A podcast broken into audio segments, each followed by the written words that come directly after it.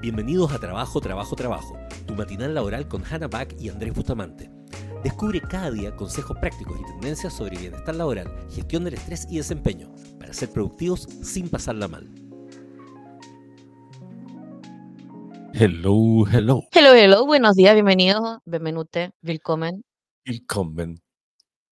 En, en, en cabaret era Willkommen, benvenute, no me acuerdo cómo era, pero... Exacto. Willkommen, benvenut, welcome. Es. Mm, mm, mm. Bienvenidos a todos y a todes y a Hola, todas. Sí, este es el último episodio de nuestra serie de El Futuro. Que Em, exploramos, ma- o sea, ahora que estamos como que exploramos temas como mucho más, un poco pedestres de- del futuro. Sí, de Sí, hecho yo traje algo que, que, que como que creo sí. que puede ser interesante como para estimular la conversación. Eh, porque como que siempre se habla de cosas como muy dramáticas en el futuro y todo, entonces eh, traje esto.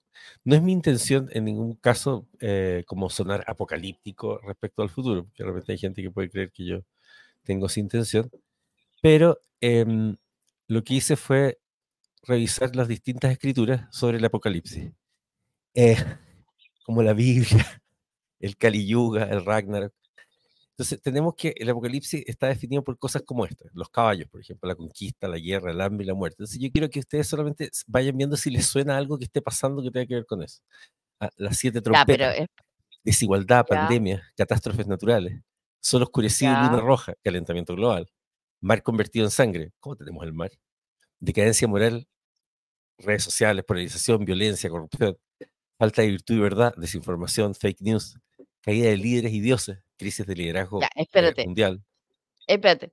Sí, eh, pa- pa- para que esto fuera razonable, tendría que, tendría que, no sé, un 70-80% de esos eventos que no ocurrieran al mismo tiempo. Y es como, ¿cuántas veces en la historia ha ocurrido todo eso al mismo tiempo, Andrés? Ah, puede ser. O sea, en este Te- te- momento, este- o sea, en este momento tenemos menos emisiones, tenemos menos emisiones que en, en la era industrial, de hecho. Mm, puede ser. Así que no sé. Mi cuadro estadístico me dice que en realidad todavía no pasó. Pero bueno, el episodio de hoy está. No, no estamos, más que estamos lejos, no hay una correlación entre el apocalipsis y todos esos eventos, porque esos eventos ya han ocurrido muchas veces en muchos periodos de la historia simultáneamente y no han habido apocalipsis. Mm, Puede ser. Sí. Así que bienvenido a este episodio. Este es el, este es el tercer episodio de El Futuro, donde estamos hablando del futuro implementado en la, en, en, en- en la oficina, básicamente en los ambientes de oficina. Y hoy vamos a hablar de cómo iniciar el proceso, Iniciar el cómo, proceso cómo, cómo traer el futuro, Ah, ya. pero para ahora. ¿cachai? O, como lo dirían los cristianos normales de la vida, cómo iniciar un proceso de transformación digital. Me parece. cómo partir. Entonces, Andrés, ¿cómo partiría un- en, un- en una empresa que sea que se considere tradicional, por ejemplo? Un proceso de transformación digital. Mira, yo creo que lo primero, y un poco la experiencia que hemos tenido también es como, no que, o sea, la gente se entusiasma mucho con lo digital, obviamente, porque saben que se necesita, Porque brilla. eh, que- porque brilla, claro, exactamente, Sí. pero, eh, pero es demasiado importante como inducir a la organización, o sea, eh, algo que he descubierto como psicólogo también, incluso cuando trabajo en terapia y todo, eh, que al principio me miran raro cuando empiezo a, en la primera sesión les empiezo a explicar como las bases neurocientíficas del cerebro y cosas por el estilo, y me dicen, ¿para qué me explicas todo esto? Y es como, ya vas a ver. Y cuando termino de explicarles, y luego me pongo a hacer algunas preguntas o empiezo a tratar el tema, es como, No ah, hace sentido. todo les hace sentido, porque en el fondo era súper importante entender Sí. que, no sé, porque los neurotransmisores le, le hacían esto, que si yo y todo, porque es que yo te diga, oye, Hanna, ¿sabes qué? Tú estás llena de prejuicios y eh, no estáis viendo la realidad. Te voy a poner resistente al tiro. Pero en cambio, cuando yo te digo, mira, todos los seres humanos tenemos un- un- una corteza frontal que filtra la información y como queremos ahorrar, lo que tendemos a hacer es a tomar las cosas que tenemos más a mano y por lo tanto filtramos y a veces eso se- que se llama prejuicio hace que uno mire la realidad de forma distinta, pero nos pasa a todos. Te estoy normalizando, te estoy dando una reacción científica, no te estoy atacando directamente. Entonces, lo Sí. mismo pasa en las organizaciones. Yo no puedo llegar y decirles, ¿sabes qué? Hay que hacer esta cuestión tecnológica porque en realidad ahora como se hace es inútil. Estoy atacando, estoy... Claro. Entonces, básicamente tengo que decir, oye, ¿tú sabías que tú trabajas harto? Sí, oye, ¿cuánto te demoras en esto? Ah, a ver, ¿sabías que hay unas tecnologías que se... Y en el fondo tenéis que ponerles la base. Tenéis que pensar que hay veces muchas de estas organizaciones que uno encuentra anticuadas eh, son personas que efectivamente no se formaron con tecnología, en los casos que hay generaciones más antiguas, eh, Sí. porque convengamos que las generaciones, nue- las generaciones antiguas, o sea, la generación como la nuestra, que seríamos los Xennials o los X, qué sé yo, eh, Ujú. somos un pequeño grupo que tuvimos acceso a Internet cuando éramos chicos. Pero muchos de Claro, nuestra generación no tuvieron, son no- sí, son, claro, son late technological. sí. ah, eh, e incluso, de hecho, conversábamos el otro día con, con- con Gabriel, que es Gen Z, eh, de que tanto la Gen Z como la Gen Alpha en particular eh, son gente que sabe usar sus teléfonos celulares, no que saben de tecnología, No que son cosas us sí. diferentes. Ah, ese O concepto sea, de si le dice: "Oye, arma este computador", nah, jamás, o sea, y no lo van a poder formatear ni o nada. sea, hay cosas hay cosas que los late millennial que los late millennial hicimos, eh que que los late millennial básicamente los late millennial éramos pequeños informáticos de nuestra casa.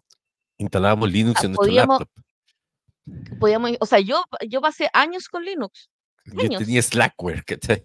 ¿Cachai? O sea, podía, podíamos craquear software, ¿cachai? Podíamos instalar redes, podíamos ampliar el router, podíamos armar computador y yo armé computador, ¿cachai? Entonces, o sea, todas esas cosas hacen que sea, que seamos una generación ligeramente distinta. O sea, Claro, ahora, el cómo iniciarlo, esto es como, eh, como, como, como, como los procesos.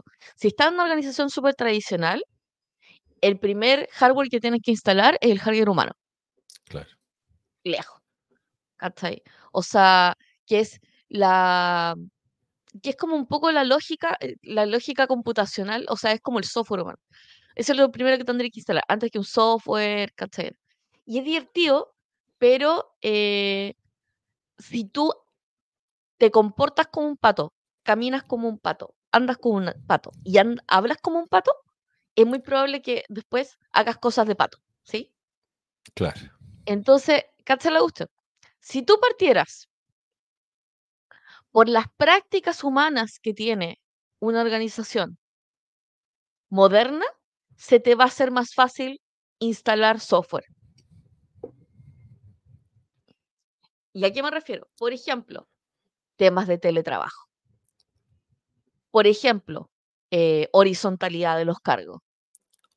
Por ejemplo, orientación, al, o sea, orientación a la meta y no orientación a estar sentado haciendo hora poto. Entonces, entonces hay, hay todo un ejercicio que uno puede partir donde digo, oye, sabéis que somos una organización moderna porque tenemos estas prácticas con los humanos que están relacionados a ser modernos. Claro. Y ya con esas prácticas de, oye, ¿sabéis que vamos a ser una empresa colaborativa y no jerárquica? Es que eso ¿Y es súper importante porque, porque si no vaya, vaya a digitalizar la antigüedad, po, porque el fondo es como cuando, Sí, cuando, cuando hicimos el, el gestor documental del Estado, para el tema de la, de la, que tuvimos que igual al principio hacer unas firmas súper inútiles que sabíamos que no tenían sentido, pero era por poder mantener lo tradicional. Pero mientras no se eliminara eso, aunque Sí, estuviera digitalizado, no estaba modernizado. sí, po. Porque De claro, hecho, efectivamente el futuro es una cuestión de la, mental. de la modernidad donde Andrés en una oficina quitó el reloj control. Una Claro, era un sector público, así que básicamente era, un- era una, una discusión no menor. Pero ¿qué significa el reloj control? Significa que en realidad me importa más que llegues temprano. Y eso tiene todas consecuencias administrativas y todo más. Me importa más que cumplas un horario, ¿cachai? Que lo que tú haces. Y una señal súper básica, pero en el momento que quitaron reloj control, aumentó la productividad, brutal, sí, fue, fue heavy. Pero hay un tema cultural. Y acá lo que dice Alejandra es súper importante de cómo iniciar estos procesos de, estos procesos de futuro y tecnología. Que es como en una empresa profesional, que el líder esté convencido, hace toda la diferencia. Que yo te diría que fue la razón de por qué BBVA cambió a toda su gerencia. Sí, claro. En cierto momento de la historia, eliminaron a todos sus gerentes. ¿Por qué? Porque no se condecían, eh, no, no se condecían con, con- no se, no se condecían con el marco de tecnología que querían ocupar, ¿cachai? O sea, no se condecían con los tiempos que querían desarrollar. Entonces, hardware humano es súper importante. En general, las empresas parten con capacitación relacionada al software, pero yo te diría que, que fu- no funciona. Porque, la, porque casi todas las personas perciben de que están muy ocupados. Estamos muy ocupados para esto, no sabemos para qué es, nos están interrumpiendo. Los que están súper orientados a la tarea, cuando lo esté capacitando por algo que todavía no van a poder ocupar o no hay un horizonte cuando lo van a ocupar, la verdad es que dicen, oye, es que tengo cosas que hacer y más encima me ponen esto. Entonces, en esa lógica, realmente eh, ahí la recomendación es como partir por prácticas, así como prácticas de teletrabajo, eh, prácticas de, eh, de colaboración, prácticas de interdisciplinaridad, disciplinariedad, que es muy gracioso porque en las empresas, en las empresas tradicionales, tus áreas de expertise son muy específicas. El de ventas está en ventas, el de operaciones está en operaciones, no se cruzan, no colaboran. Entonces, ya cuando uno hace y, entre comillas, fuerza ese tipo de colaboración, ¿qué empieza a requerir? Sistemas de colaboración y comunicación. Claro.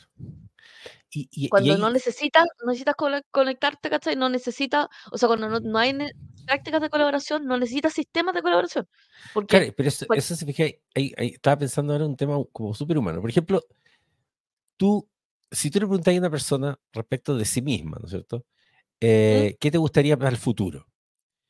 La mayoría ¿Cuáles son las personas que generalmente son capaces de decirte algo versus las que no son capaces de decirte algo?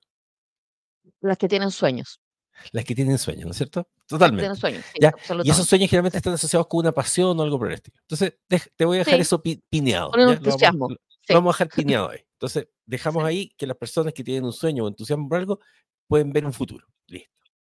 Ahora, ¿Te has fijado que muchos gerentes tienen esta, esta mala costumbre de decirle a la gente, y, entiendo que intuyen esto, de que eh, se pongan la camiseta por la empresa. Y en fondo que la gente es poco proactiva y que se le ocurren pocas cosas porque no se ponen suficiente la camiseta por la empresa. Si uno, si uno piensa y toma esa frase, ponerse la camiseta por la empresa significaría seguir los sueños de la empresa, significaría estar conectado con la empresa. Y si uno agarra el otro pin que yo había dejado al otro lado, no sé tú quieres que si tengo sueños y todo, puedo ver el futuro. Si tú realmente tuvieras gente conectada con tu empresa y con los sueños de tu empresa, sí verían todos el futuro. Pero ¿qué es lo que se hace miserablemente mal?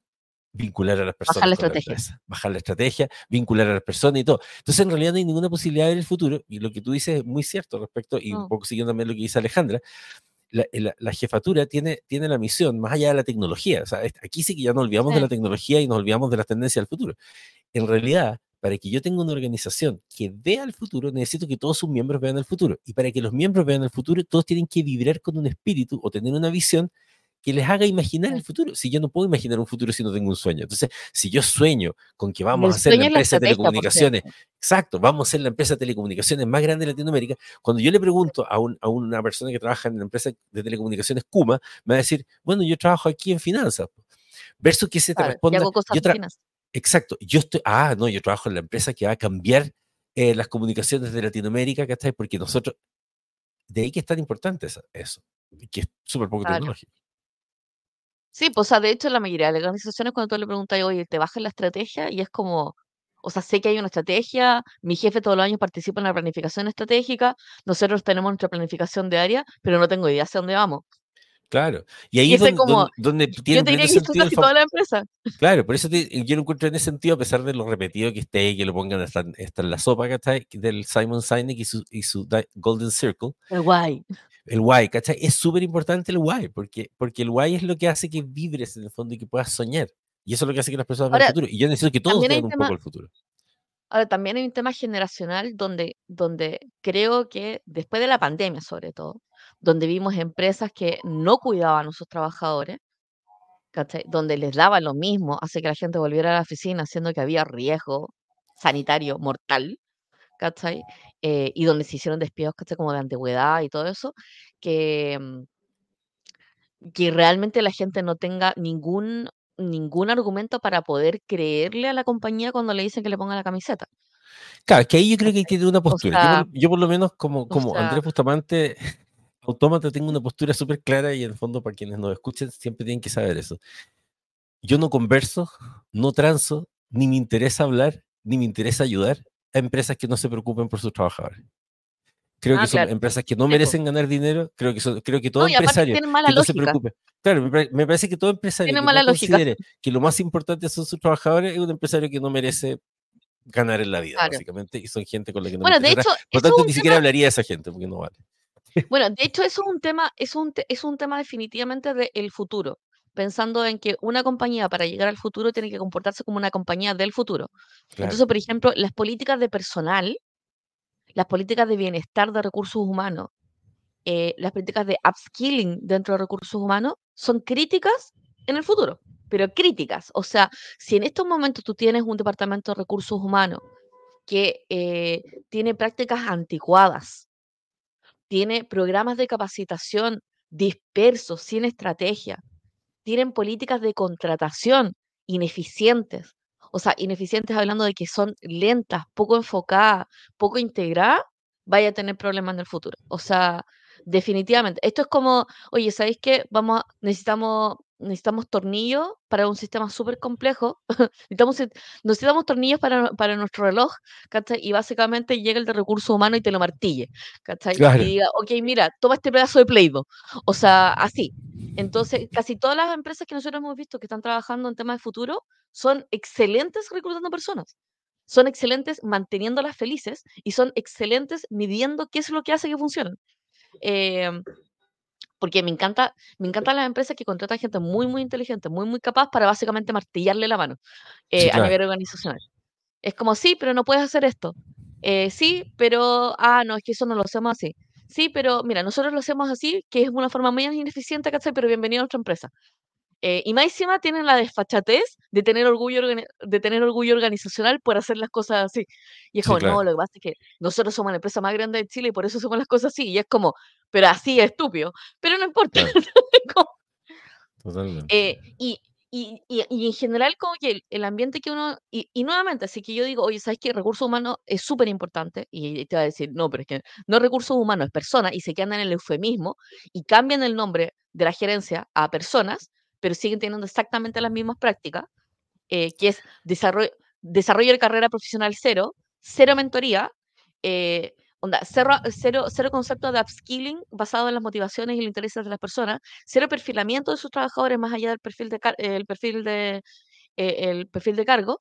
evidentemente no necesitas las herramientas que ocuparía una empresa que tiene esas prácticas. Por ejemplo, las herramientas de People Analytics. Entonces, muchas veces la práctica, la práctica en las personas es la que genera la necesidad de transformación digital. Es como, estoy tratando de coordinar equipos en, modalidad de teletrabajo y por ende necesito plataformas de comunicación asincrónica, sincrónica, conectadas con nuestros sistemas de, conectados con nuestros sistemas, sea cual sea. Si no, si no, yo no tengo esta colaboración, evidentemente no la necesito. Y como no la necesito, la verdad es que no me importa aprenderla, no me importa mejorarla. No, o sea, Claro, y ahí hay, hay un mensaje también a la gente, a los profesionales de recursos humanos, eh, que en el fondo yo creo que hay, hay, unos que son súper bien intencionados y que realmente quieren hacer cambios y no los pescan simplemente y los, y los tratan como si fueran el informático. O sea, básicamente es como ya, el informático le Una de apoyo pone el antivirus y el, y el, y el, de, el de recursos humanos calcula las vacaciones. O sea, y, hemos visto empresas muy grandes con departamentos de recursos humanos gigantes, con gente muy capacitada, muy bacán, que básicamente quiere hacer el bien, pero no las dejan y tienen que hacer capacitaciones en ordinaria y todo. Pero también está, y esto, esto, esto lo puedo decir con, con la tranquilidad de haber estado eh, con mucho orgullo, creo, en, en, en, una de las mejores escuelas de psicología organizacional, que es la de la católica, eh, donde sin embargo, con todo el cariño que le tengo a mis compañeros, eh, era muy psicológico todo.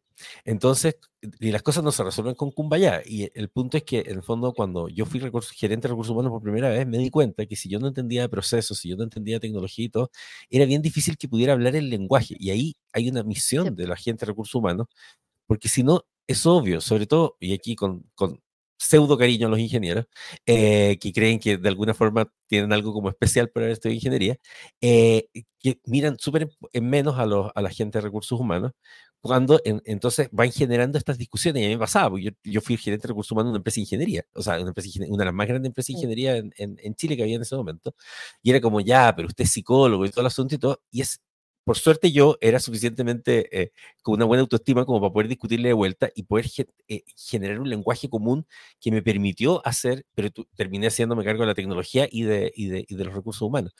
Eh, pero la mayoría de, de, la gente de recursos humanos, al no poder entender los lenguajes de finanzas, de no sé qué, de no sé qué, no sé cuánto, se terminan quedando perdidos y por eso terminan siendo asistentes, por eso terminan asistiendo y, contratando la capacitación que le pide el gerente de marketing. Pero en realidad, y, estaba buscando ahora, pero no, puedo encontrar el link para mostrarles un, diagrama, pero ahí lo voy a encontrar para mostrárselo. Pero básicamente lo que yo quedé medio pegado con el informe de Deloitte de, de hace dos semanas atrás del tema de recursos humanos, porque me encantó un diagrama que hicieron donde mostraban que recursos humanos tiene que pasar de ser una lógica de, em, en fondo, asistente a una lógica estratégica transversal en realidad estar metido en todo. Y el concepto de, los recursos humanos del futuro, en el fondo, y, yéndonos a, para no perdernos en el tema del futuro, eh, es que recursos humanos como concepto en realidad está metido en todas las áreas y tiene que ser transdisciplinario porque tiene que entender de marketing, tiene que entender, porque tiene que ser capaz de efectivamente entregarle las herramientas a cada una de las áreas para generar el hardware, que son los humanos, que va a ejecutar bien esa tarea. Y es súper lógico si lo piensas de esa forma, porque el fondo, los computadores, los computadores tienen que tener el AutoCAD, tienen que tener el, Office, las cosas que permiten que esa empresa haga las cosas, ¿no es cierto? Bueno, el hardware humano tiene que tener también todos los software necesarios para que se ejecuten las tareas de cada una de las áreas. Por tanto, y ahí donde decía yo que, van cambiando. Claro, y ahí donde viene la responsabilidad, creo yo, de parte de la gente de recursos humanos, y el mensaje para todos ellos es Ustedes tienen que entender, o sea, no, pero es que cómo voy a aprender de todo. Bueno, usted, eso, no, quería hacerte cargo del hardware humano. Bueno, ahí lo tenéis, porque es difícil, pues si no estudia otra cosa, sí, ingeniería, más fácil. y empezar a calcular también cuál es el costo, cuál es el costo de las empresas, así como, o sea, si tuviera que ver los costos y por dónde voy a cortar, y en general cortan por persona. Entonces, eh, ¿y por qué cortan por personas? Porque son el costo, o sea, son el costo más grande, a menos de que sea una inversión. Entonces, he, estado, eh, he visto compañía, me acuerdo, de, me acuerdo de una agencia, que siempre me acuerdo por, con cariño de ellos, que es Reprise. Entonces, ¿por qué me acuerdo con cariño? Porque ellos tomaron una decisión súper difícil en Chile, que es básicamente capacitar a la gente. Y ellos, eh, de la industria, o sea, la industria en general no tiende a capacitar a su gente porque capacitar es caro. Hay un, hay un ciclo de aprendizaje súper lento y todo. Y, bueno, el punto es que capacitaban a la gente y las otras agencias que no capacitaban gente, se levantaban gente por sueldo. Ah. Entonces yo decía, ¿cuál es la política? ¿Cuál es la política que podéis tener de capacitar a tu gente y después no recompensar el salario? Claro. Con todo el cariño, ¿cachai? Pero es como, está súper bueno capacitarlos. Pero, o sea, va en contra de toda lógica de que los vas a capacitar y le deja el sueldo igual. No tiene sentido, no tiene sentido matemático. Entonces, eh, o sea, bueno, hay que, hay que ver como, en general, como si quieren iniciar políticas, o sea, si quieren iniciar el futuro, necesito cambiar el cómo me relaciono, con las personas, necesito cambiar cómo se relacionan las áreas entre sí, necesito generar colaboración entre sí, interdisciplinariedad, de que existan, los proyectos sean transversales y no que terminen en un área y, se, y continúen en la siguiente, porque eso lo que genera es básicamente modelos antiguos, anticuados de funcionamiento. O sea, eso es como y lo otro, lo siguiente para. ¿Han ocupado la teoría U? ¿No? A ver, teoría U. Vamos a Google.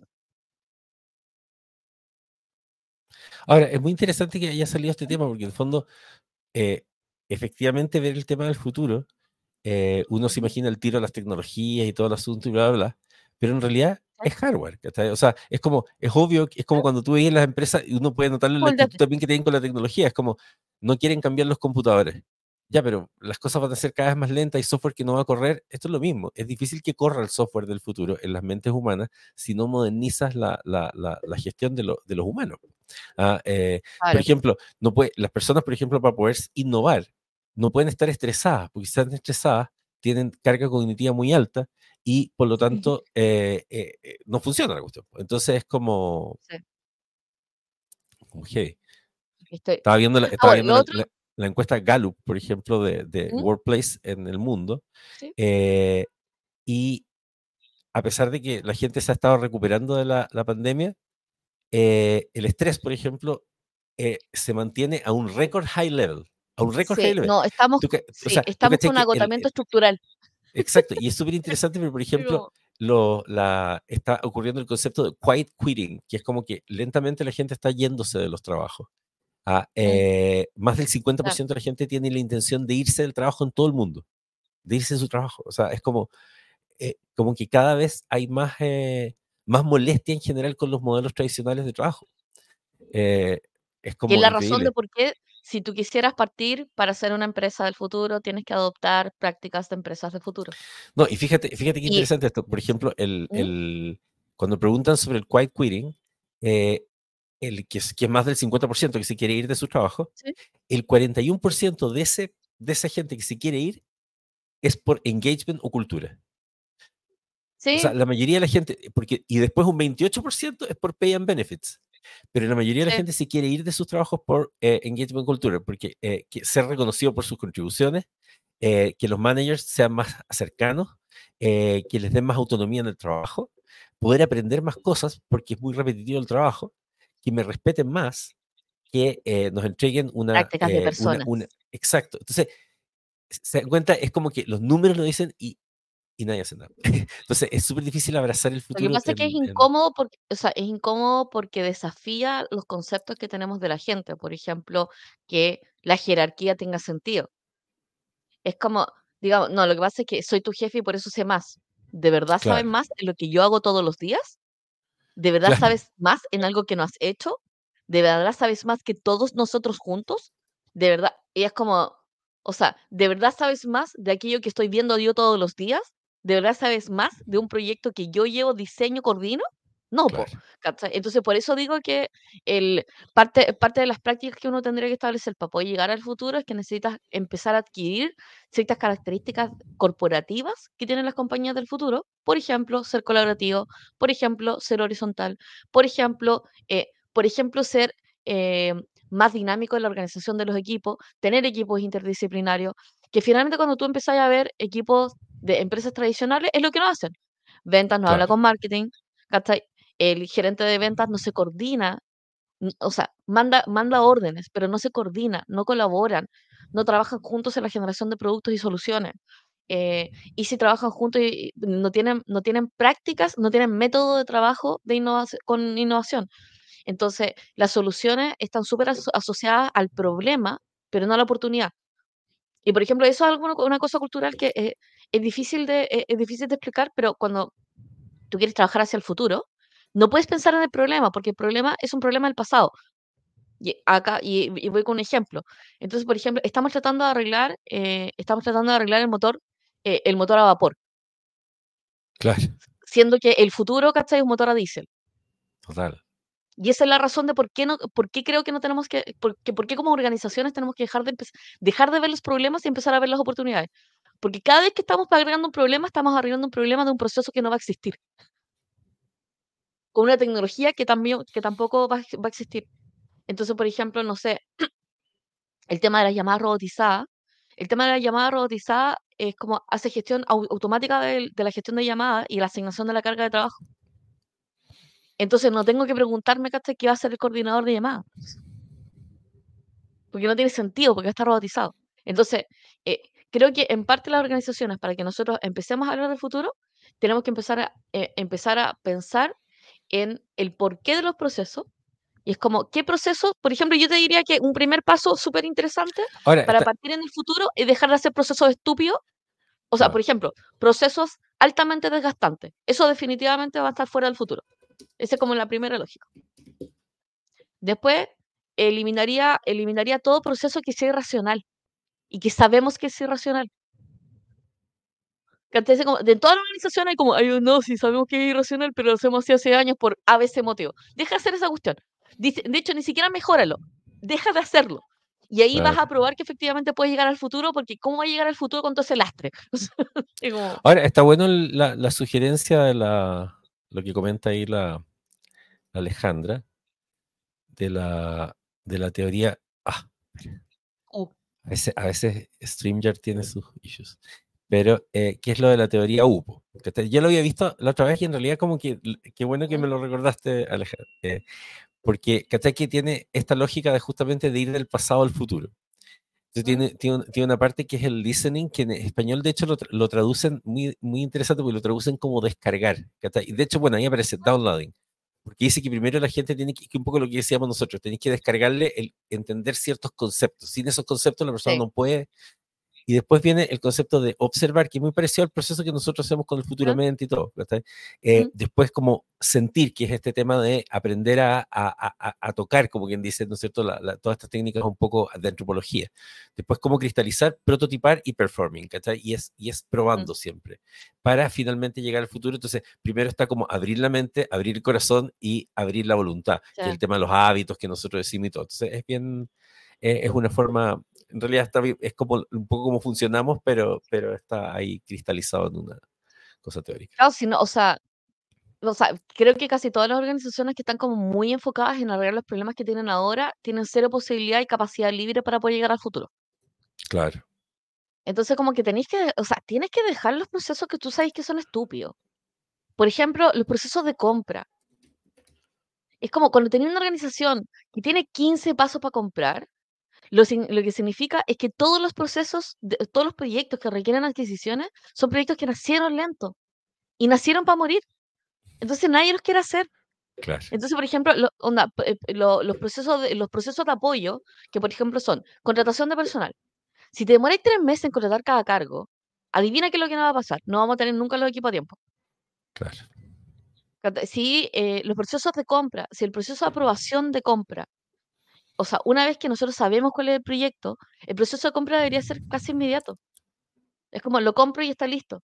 ¿Por qué? Porque tu competencia, solamente que lo haga dos semanas más rápido que tú, te va a ganar. Claro. Entonces, pero, ahí también, pero ahí también nos damos cuenta que muchos de los procesos anticuados que tienen las empresas en términos administrativos, por ejemplo, porque las cosas administrativas frenan mucho todo, están basados también en la desconfianza.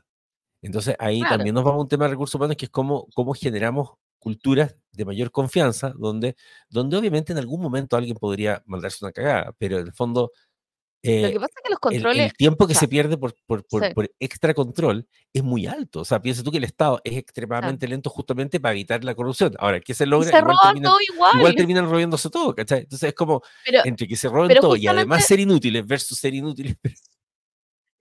mira, si vaya a ser inútil, ser un inútil rápido. Esa es la cuestión. Claro, exacto. ¿Cachai? Porque por último voy a tener tiempo para corregir. Pero si no, es como te voy a pasar los cuatro años tocando contra las paredes. O sea, básicamente. Es como. Eh, y, y, y, y, posiblemente nosotros cuando estamos trabajando.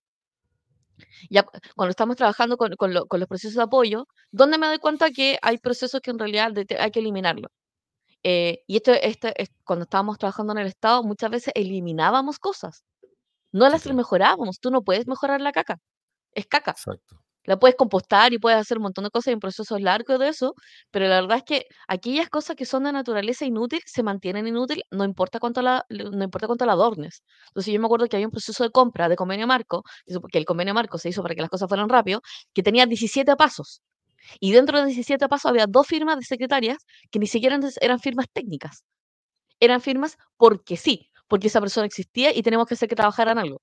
Entonces, eh, cuando tú veías eso, es como elimina los procesos, o sea, elimina los procesos que no necesitas para que esa, esa capacidad que está ahí flotando pueda ser ocupada en otras cosas. Em, y, y es muy high. O sea, y, y esos procesos. Entonces, por ejemplo, el proceso, en general los procesos, cuando uno lo está pensando con la versión futurista, es como menos proceso, el proceso estúpido, el proceso lento, el proceso ineficiente, el proceso desgastante, y el, proceso que en general es, o sea, funciona pero es engorroso porque tiene esos pasos extra. Entonces, ¿es reingeniería de procesos? No. Yo diría que primero es eliminación de procesos, o sea, es como conversar el proceso, algunas veces, algunas veces es eliminarlo, así como de planta, es como vamos a dejar de hacer esto. ¿Por qué? Porque no tiene control, porque el objetivo del proceso no se cumple, eh, porque la verdad es que la tecnología con la que ocupamos el proceso no es razonable y se dibuja un nuevo proceso no, no basado en el antiguo, sino en uno totalmente nuevo. Y eso es como parte de lo que se hace en transformación digital. En digitalización tomaría el mismo proceso y lo llevaría a un canal digital y eso sería un mejoramiento del proceso. Y en transformación digital básicamente te cuestionáis si efectivamente el proceso tiene que existir del todo. O sea, es como, por ejemplo, la aprobación de vacaciones. ¿Es, ¿Es un proceso o en realidad tengo un sistema que coordina las vacaciones de todos los equipos y prioriza a la gente, ¿cachai? Automáticamente. Y hay, y hay una rutina de coordinación de vacaciones y probablemente vaya a tener un mejor resultado con eso. Em, y así, o sea, y millones de procesos. Eso como parte como de gente de proceso. Y em, Ahora, ¿cómo prepararías a tu gente para el futuro? ¿Cómo prepararías a tu gente para que, por ejemplo, llegara una próxima pandemia y qué hacer con ella? Bueno, hay una forma. Ah, y por eso que hemos desarrollado lo que se llama toda la serie eh, Forward, que es parte con una forward talk, que es cuando tú quieres simplemente remecer la cabeza de tus equipos, ah, y es una charla donde en un espacio de como de tres horas eh, tenemos un par de horas de donde hablamos de reframing mental, de qué cosas van a pasar en el futuro, eh, y, luego tenemos una discusión, etcétera. Pero incluso si quieres ir un poco más allá y dices, ¿sabes que yo me quiero comprar el futuro? Tengo la forward workshop. Ah, y el workshop son dos días súper entretenidos, donde en el primer día vamos a trabajar en el fondo eh, todos los temas de, de, del cuatro escenarios y vamos a definir, claro, cuatro escenarios del futuro, pero sistémicos, no futuro simplemente decir, mira, es que ahí está la inteligencia artificial generativa, hay un robot, hay un dron, no, no, como un escenario futuro significa que, mira, en este momento tenemos una ciudad inteligente, donde el transporte es inteligente, donde tal cosa ocurre en no sé qué, y está la inteligencia, otro escenario es tal cosa, y vamos a discutir, y en ese escenario les vamos a mostrar las tendencias tecnológicas, les vamos a mostrar las tendencias del futuro, pero también les vamos a mostrar formas de cómo sería el mundo con todos esos cambios. Y con esa reflexión, al día siguiente vamos a hacer una actividad muy interesante que es, que hemos visto que funciona en todas partes del mundo, que son las War Room, donde vamos a crear un escenario ¿ah? y vas a vivir eh, con tu organización un cambio radical de algo que pasó. Mira, sabes que te acaban de comprar eh, o acaba de cambiar la realidad por completo eh, y, un presidente acaba de bombardear tal país. O sea, van a empezar a pasar cosas durante el día que no te esperan. La economía cambió, eh, no sé, acaba de salir el, el, nuevo peso bolivariano, ¿no es cierto?, que se utiliza en todo el mundo, whatever, y van a tener que hacer cosas y vamos a poner a tus equipos a prueba, ¿no es cierto?, respecto a todo lo que aprendieron, respecto a todo lo que vimos, para que en el fondo se puedan ir con una especie de blueprint, ¿no es cierto?, de hacia dónde tendrían que ir como organización en términos de futuro, justamente de esta forma multidisciplinaria, de personas, de tecnología, de procesos, etc. Así que, no sé qué te parece, Hanna, pero yo creo que esto es algo muy útil para, para, las organizaciones. O sea, de hecho eso en general es un acelerador. Entonces, eh, en casi todas las organizaciones los procesos pueden ser externos, o sea, de que vaya, haya un evento que provoque, por ejemplo, una fusión, una compra, un cliente que te fuerce a tomar, eh, a tomar e iniciar el futuro, un cambio de gerencia habitualmente. Eh, y este tipo de ejercicio lo que hace es eh, lo que te demorarías varios meses en las conversaciones sobre el futuro y la bajada de la estrategia, porque en el, en, en, el primer día del forward lo que, lo que, nosotros hacemos es una bajada de estrategia, ya que tuvimos conversaciones con la alta gerencia, em, se ahorran varios meses de existencia con esto. Aparte que uno puede tener todo el mejor discurso, eh, podéis tener el mejor discurso de, de futuro, pero puede que no hayan las conversaciones básicas que permiten tener esta conversación, esta conversación, por ejemplo, no sé, conversaciones básicas de confianza, por ejemplo. Es como, ¿cuál es nuestra postura con respecto a la gente? Entonces, una organización que dice, mira, ¿sabes qué? Nosotros apostamos de que ustedes son parte del futuro de la compañía. Y como son parte del futuro de la compañía, ustedes son parte de, esta, de, esta, de este taller. Y es como, ah, verdad. Nosotros apostamos de que en realidad la gente que está acá va a ser la gente que va a diseñar el futuro y va a ser parte de este futuro. Ah, ok. ¿cachai? Eh, nosotros nos imaginamos que la gente con la que estamos hoy en esta habitación es la gente con la cual vamos a implementar este futuro y por eso es importante que ustedes adquieran estas herramientas. Ya sé, eh, es, un proceso, es un proceso escalonado, pero súper importante. Y nosotros hemos hecho este proceso varias veces. Que... sí. Ahora que lo nombre, ¿Mm? ya estamos hablando de cambios culturales, estamos hablando que hay que cambiar el hardware humano y todo. ¿Qué opinas de las organizaciones que entonces sienten que están en el buen camino del futuro creando un área de innovación? O sea, el, mira, o sea, hay, como, hay como bases por las cuales las áreas de innovación en general no funcionan. Lo primero es que el área de innovación eh, eh, tiene, no tiene un proceso a cargo. Y en una organización tradicional, nuevamente, cada área es un feudo. Y, o sea, básicamente son literalmente señores, señorías feudales. Entonces, cada feudo tiene sus procesos y sus procesos son sus procesos y son sus indicadores. Entonces, ¿cuál es el indicador de innovación? Sí que no tiene un proceso. No, Innovar. ¿Innovar sobre qué? ¿Sobre qué proceso? Entonces, eh, en general, las áreas de innovación quedan flotando. Entonces, lo que se habla es que normalmente la práctica de innovación es una práctica corporativa. Es todas las áreas tienen prácticas de innovación. Lo que sí hemos visto que sí funciona es una coordinación, es un coordinador, es un coordinador de los proyectos. y eso es algo que nosotros, de hecho, claro, que tiene que ver con el gobierno, con el gobierno de la transformación digital. ¿Por qué? Porque efectivamente, si cada área está peleando por su propia perspectiva, eh, los proyectos no van a ser ecosistémicos.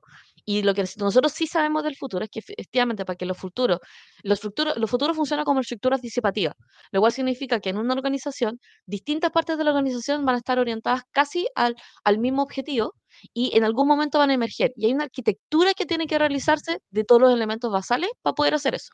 Entonces, por ejemplo, si yo quiero ser un data-driven organization, quiero ser una organización eh, orientada a los datos, ¿qué necesito? Necesito una gobernanza de datos. Y evidentemente ventas va a organizar sus ventas como quiere, pero no van a estar conectados, por ejemplo, con el sistema de inventario. No va a estar necesariamente conectado con el sistema de producción que genera el inventario. El de finanzas no va a estar, y así. Entonces, como esas cosas son sistémicas, necesitas tener una visión sistémica. Y en general, ¿qué es lo que sí funciona? Eh, tener un departamento eh, o sea, tener un área de coordinación de proyectos. ¿Qué es lo que hace el área de coordinación de proyectos?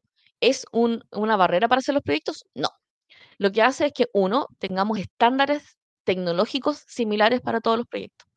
Que de hecho, el, en el gobierno existe una cosa que le hizo el equipo de Inostrosa en el momento que estaba en, gobierno, el, equipo antiguo de Inostrosa, que era el EVALTIC que es un proceso donde todos los servicios públicos publican sus proyectos, sus proyectos son revisados por pares, se discuten, se aprueban y van con la venia para ser aprobados en DIPRES. Eso es una práctica súper razonable. ¿Por qué? Porque si todos somos cinco empresas de una somos cinco empresas de un grupo y los cinco estamos comprando CMR, o sea, CRM, tenemos mejor posición de compra, pero sobre todo tenemos información en común, así que deberíamos comprar todos juntos. ¿Y, dónde, ¿Y cómo comprar todo junto? ¿Se lo voy a pasar a TI? No, pues. Necesita un área que sea transversal, porque eh, apoyo el giro, no es transversal. Eh, que sea transversal, que esté al mismo nivel de las otras gerencias, que tenga la capacidad de poder dirimir con respecto a por qué se está haciendo y por qué se está comprando y cómo eso le pega a la, empresa y a la estrategia y, eh, y te permite llevar una mejor gobernanza de eso. Entonces, áreas de innovación diría que no, yo te diría que sí, cultura de innovación. Entonces ahí ya volvemos al punto número uno. ¿Cuál sería una cultura de innovación sin ningún tipo de transformación digital? Una cultura de innovación sería una cultura de exploración, una cultura de aprendizaje y una cultura de autodeterminación. Es una cultura de innovación. No, interesante lo que nombraste de, las estructuras disipativas, para los que no, no, no, sepan lo que eso significa, cuando una teoría... Eh, Mi obsesión. De, de, de eh, un físico químico que ganó el Nobel, con, con esto él hablaba de que los sistemas él es más de la lógica de los sistemas abiertos. Entonces dice, los sistemas cuando mm. no están en equilibrio, eh, sobre todo en equilibrio energético, están como una especie de caos, ¿no es cierto? Entonces sus partículas están moviendo. Por ejemplo, tenés el agua, que la tienes en el freezer, y pones el agua en el freezer y miras el agua y está agua. y vas una hora después y sigue siendo agua. Y vas otra hora después y sigue siendo agua. Y de repente hay unos pequeños cristales y cinco minutos después es hielo. Entonces, lo que dice es que en el fondo los sistemas se, van alimentando cuando están en desequilibrio de, la energía y se alimentan de distintos cambios estructurales, pero se, se ven iguales. Pero llega un momento en que deciden autoorganizarse de forma distinta porque superaron ese umbral de intercambio de energía. Entonces, eso aplica mucho en, eh, de hecho, hay un, hay un, libro de Thomas Kuhn que se llama La estructura de la revolución científica, que habla de cómo, por ejemplo, no sé, eh, la gente se reía de la teoría cuántica en física y que era todo súper newtoniano y eran como estos locos de Bohr ah, y, de, y, de, y de, qué sé yo, los distintos que, que, que obviamente se me olvidan los nombres, pero ah, eh, empezaron a hablar de la teoría cuántica post-Einstein. y de pronto ahora no hay otra teoría que no sea la cuántica.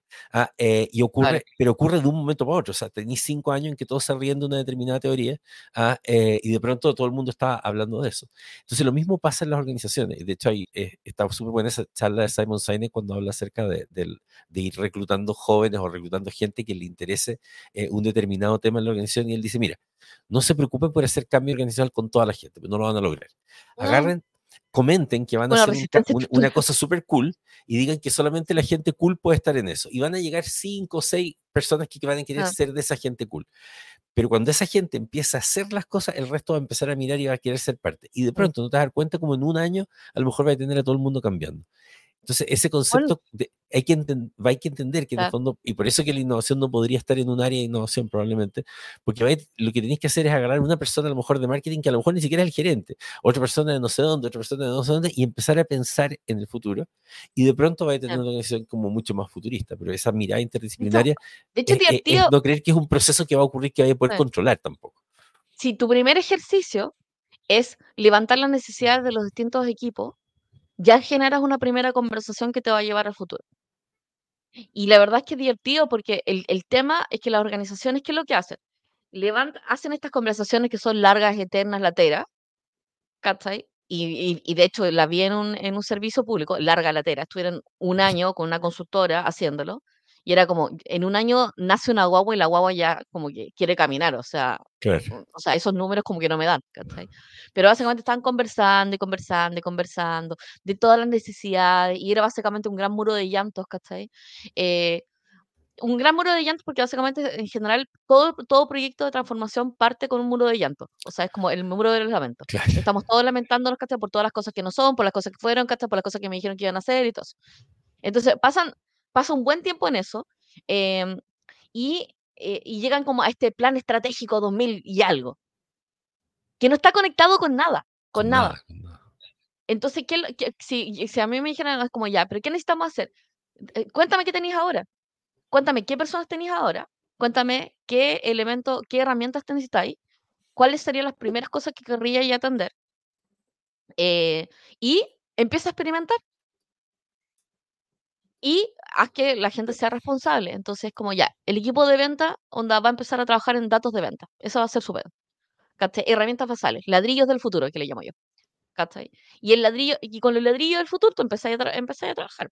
Entonces, el ladrillo del futuro es como, oye, recursos humanos, ¿sabéis qué? Vamos a pensar en un plan de capacitación 2025 eh, para que todas las personas que no, no tienen acceso a celular y computador en la organización y que no ocupan su mail, empiecen a ocupar su mail. Ladrillos basales.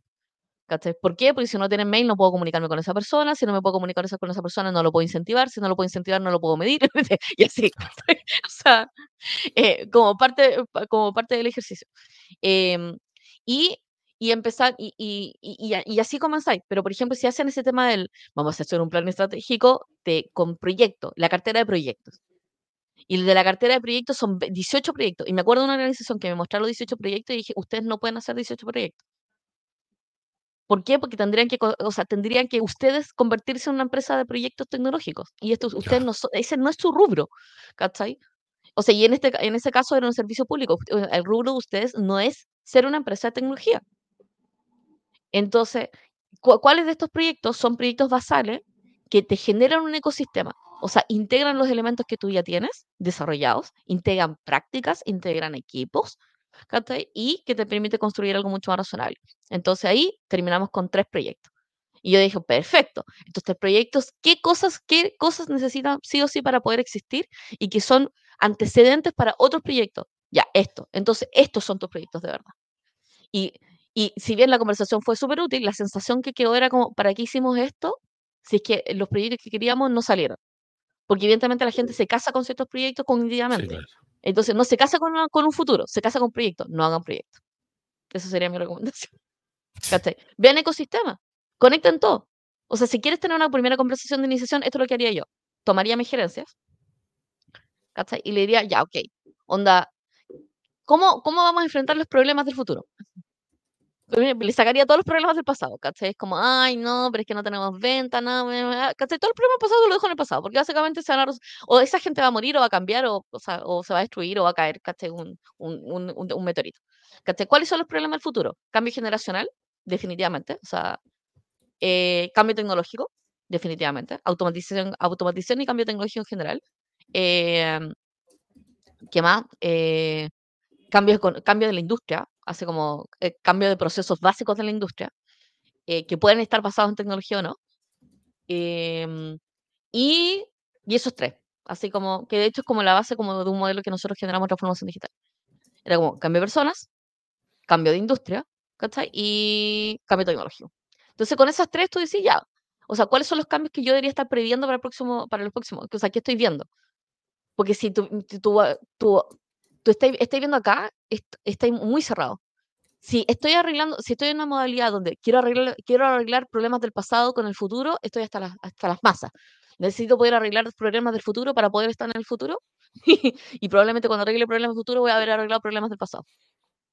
Sí, claro. Entonces, si, si quiero, o sea, y es muy heavy, o sea, como, no, y, y el tema del proyecto, el proyecto inicia, comienza, ¿cachai? Pero lo que estamos tratando es construir un ecosistema, un ecosistema futuro. Ahora, ahora en eso que dices tú de estar en el futuro, creo que es, es muy parecido también al- a, lo que comentaba el otro día, y que es como el eh, que pasa con los humanos, en el fondo. O sea, si, si eres capaz de visualizar tu futuro y digamos que te, ah, no, mira, es que yo quiero ser, no sé, el mejor corredor del mundo, ya, digamos, quieres ser el mejor corredor. Entonces la pregunta es, ¿qué estás haciendo hoy que eh, afecta Claro. a ese corredor del futuro? No, hoy día no estoy, no- ni siquiera camino por la cuadra. Bueno, entonces no estás ayudando a ese corredor del futuro. ¿Qué harías si Claro. quieres ayudar a ese corredor del futuro y que realmente sea el mejor del mundo? Entonces, tenemos que ser capaces, y aquí viene una parte también importante, que nuevamente sí es, es- es parte de los líderes también, y, y las, las planificaciones estratégicas tienen que incluirlo un poco, que esta capacidad de visualizar. Y creo que una de las grandes pérdidas que hay eh, en, en en- la adultez es que las personas van perdiendo la capacidad de imaginar, van perdiendo la capacidad de contar historias, van perdiendo la capacidad de visualizar, etcétera. Entonces, lo que, lo, lo que se necesita es estimular esas cosas, y por eso los gerentes tienen que ir desarrollando habilidades de storytelling y, y hay que ir desarrollando narrativas en tus áreas. Y entonces, cuando tú, por eso que sí es bueno el ejercicio del customer persona, cuando lo hacen en marketing, eh, Sí. y, todo, y todos tendrían que tener estos ejercicios de visualización donde se imaginen escenarios Mm, donde eh, eh, las personas del futuro están usando tus productos, porque a lo mejor si hoy día tienes una empresa de tornillos y te pones a imaginar los departamentos del futuro que están hechos todos con impresoras 3D, estoy inventando, va a decir, ¿y por qué estamos haciendo tornillos? ¿No deberíamos empezar a hacer eh, algo para las impresoras 3D? Oh, sí. Si tú eres capaz de imaginártelo, entonces el poder de la visualización es, es extremadamente importante. Por eso todo es, es mucho de hardware humano. Sí, totalmente. Y si, es- o sea, y, y uno tendría, y uno pensaría, ya, es como ya, pero todo esto suena como un montón de trabajo. Y es como, sí, es un proceso. O sea, ¿qué es lo entretenido? Si tú te dejas enfocar en los problemas del pasado, lo que, ti- lo que uno, te- lo que lo único que tienes son oportunidades. Y yo te diría que la forma, o sea, la forma en que nosotros hemos abordado, así como dentro de una experiencia, porque evidentemente hay muchas experiencias de transformación digital. Por ejemplo, BBVA lo que hizo fue despedir a todas sus gerencias,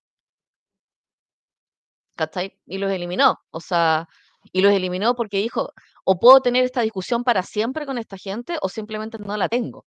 Claro. Puedo pelear los temas de cultura de transformación digital, o simplemente no tengo esas conversaciones. Y lo y eliminaron y despidieron a toda su primera plana. Y listo, y se acabó. ¿Cachai? Eh, y, y eso, o sea, y, y es como, por ejemplo, puedo tener toda una discusión así como, no, lo que pasa es que tenemos problemas de satisfacción, ¿cachai? Con call center. Hay empresas que están eliminando los call centers. Eliminando los call centers porque están cuestionándose la existencia del call center como concepto para venta. Y asumiendo de que probablemente si quieren tener, quieren tener mejores ciclos de venta, necesitan tener mejores funnels. Automatizados y tienen, necesitan mejor, eh, mejores información sobre los clientes. Y por ejemplo, el problema del call center se elimina con un contact center automatizado, robotizado, con un ¿cachai? Con, con, con, una voz automatizada. Entonces, parte, o sea, y por ejemplo, los call centers se eliminan con los temas de, centro de ayuda. El tema es que si yo estoy enfocado en arreglar el proceso del call center, nunca voy a ver el contact center automatizado. Porque Claro. voy a estar pensando el problema del call center, que es personas, supervisión, script. Ese es el problema del call center. Entonces, el, Javier dice, Javier dice em, yo creo que el problema del presente también debería estar incluido en el futuro. Lo que pasa es que el problema del presente está, eh, surge de una máquina que probablemente desaparezca en el futuro. Claro. ¿Cachai? Entonces, cuando tú sacáis la máquina, ya no está el problema. Entonces, por ejemplo, el problema ahora de, por ejemplo, las compras públicas. ¿Por qué lo tenemos?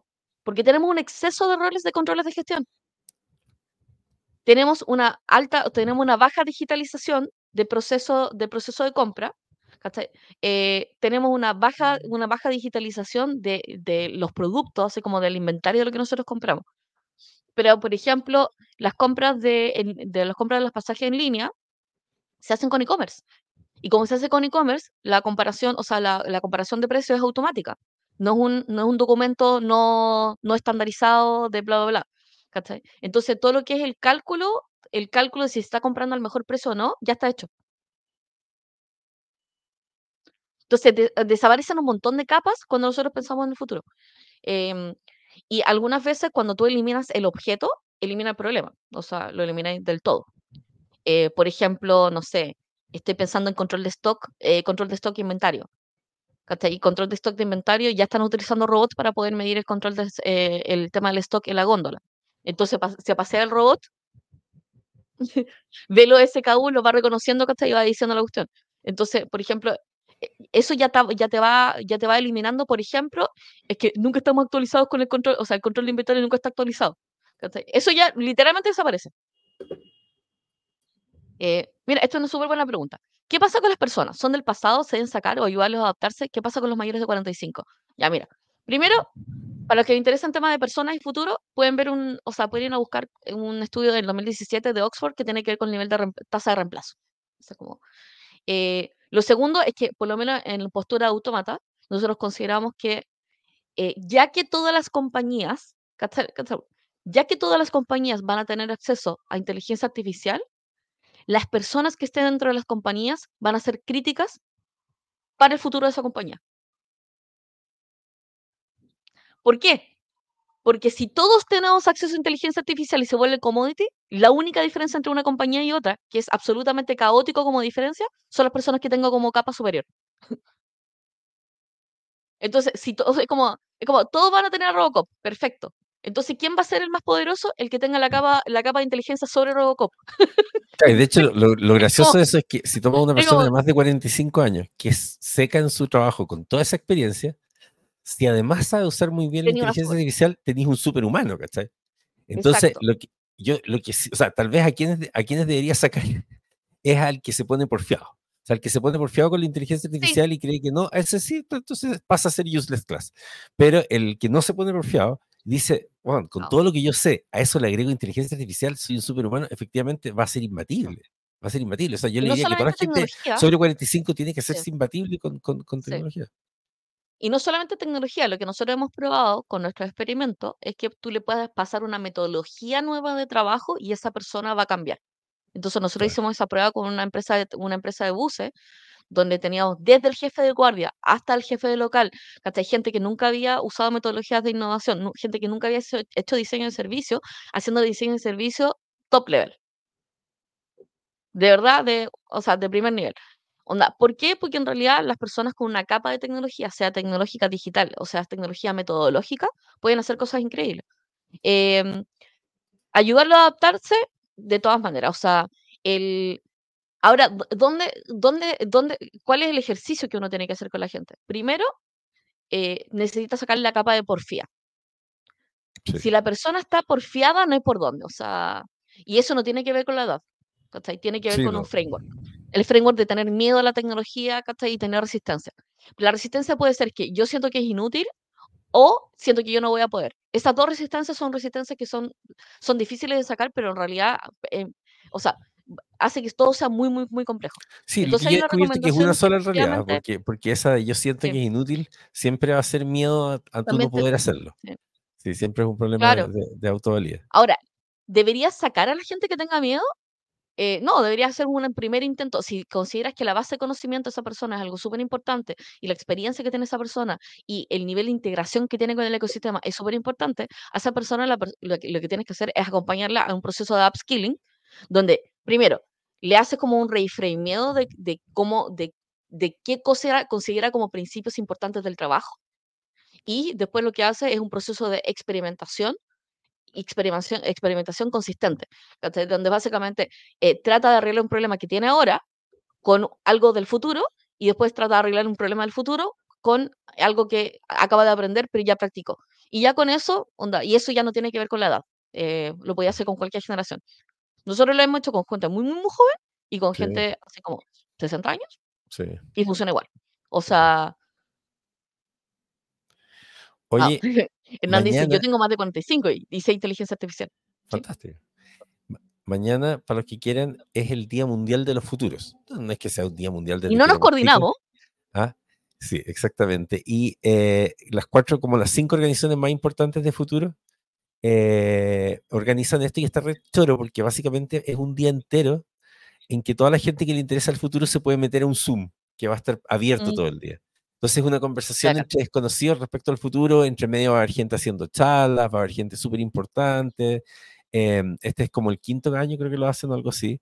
Eh, pero es, está choro, van a haber un montón de facilitadores, cada uno de los facilitadores, o sea, que hay puras estrellas de, del mundo de la futurología, para que vean que la futurología es un tema, y que es una ciencia y tiene varios institutos en todo el mundo, no, no es gente viendo el tarot solamente, eh, aunque también podría ser.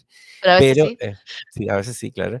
Eh, así que recomendado ahí, busquen simplemente Día Mundial de los Futuros 2024 y van a encontrar en, el, en el Millennium Project de la página. Así que... Y también se pueden sumar a nuestro grupo de, tenemos un grupo de, de LinkedIn que está ahí, lo creamos lo dejamos ahí, está incubándose, como todas las cosas, y se llama Círculo del Futuro. Así que si le interesa el tema del futuro, también se puede meter ahí. Qué bueno que lo nombraste, porque vamos a, vamos a agregar de inmediato entonces una... Diría, necesito, hay que declarar rutinas, así como cuando dijiste, vamos a hacer esta cuestión, entonces necesito que me declares una rutina en la cual me, estoy obligado a hacer algo en ese grupo. Igual bueno, también gestión del, gestión del trabajo y gestión del tiempo también es, es futuro. Neurodivergencia también es parte del futuro, que es heavy. Oh, sí, total, total. Heavy, sí. Así como cosas que uno tiene que hacer. Colaboración, neurodivergencia. O sea, y se muere la cantidad de neurodivergentes que hay, especialmente las nuevas generaciones. Algunas veces ya por, o sea, como síntomas neurodivergentes más que, más que cuadros neurodivergentes. No, y, el nivel, el nivel de, eh efectividad y de, y de, creatividad que podéis lograr manejando bien la neurodivergencia es ridículo. O sea, podéis hacer bolsa a una persona por manejarlo mal, pero a la persona que le maneja bien, podéis generar ventajas increíbles para la persona y para la empresa, porque esa capacidad de hiperfoco, de, en fin, un montón de cosas. Así que, bueno, así que, así que esperamos que Esperamos que esta, que esta serie haya sido útil para ustedes y, eh, y que el, bueno, los temas de futuro a nosotros nos encanta y si están buscando una empresa que los acompañe en este proceso de futuro y quieren comenzarlo ya, no el 2025, no el 2026, no con plan estratégico, nos pueden llamar. Así que eso. Buenísimo. Nos vemos. Nos vemos. nos dijeron que mandemos el grupo, el grupo de LinkedIn. Mm. Mm, mm, Hagamos la tarea completa. Claro, sí. Ya entra. Hoy tenemos que. Mañana tenemos mañana invitados o invitadas, aún no lo sabemos. Debería ser alguien con quien hablemos del futuro. Estoy pensando. Le voy a mandar un WhatsApp a Elon Musk a ver si. Pero me dijo que mañana iba a estar, parece que viendo unos temas de, los autos. Sí, bueno, ahí eh, estoy buscándolo, estoy buscando compartir, compartir, copiar el enlace. Ya, ahora sí. Mira, justo ahí mandó un mensaje. Ahí subimos el enlace para los que quieran, los que quieran conocer el círculo del futuro. Que básicamente en algún momento nos vamos a juntar. Sí. No sé cuándo, pero en algún momento nos vamos a juntar. para hablar de cosas del futuro y todos los demás. de hecho, creo que vamos a organizar una junta presencial. Puede ser, sí, lo voy a pensar. ya, Muchas gracias. Nos vemos de mañana y mañana tenemos un invitado, una invitada especial que todavía no sabemos, pero le vamos a mandar un mail. Claro. Nos vemos mañana a las 8 de la mañana. Nos vemos. Bye bye. Chaito.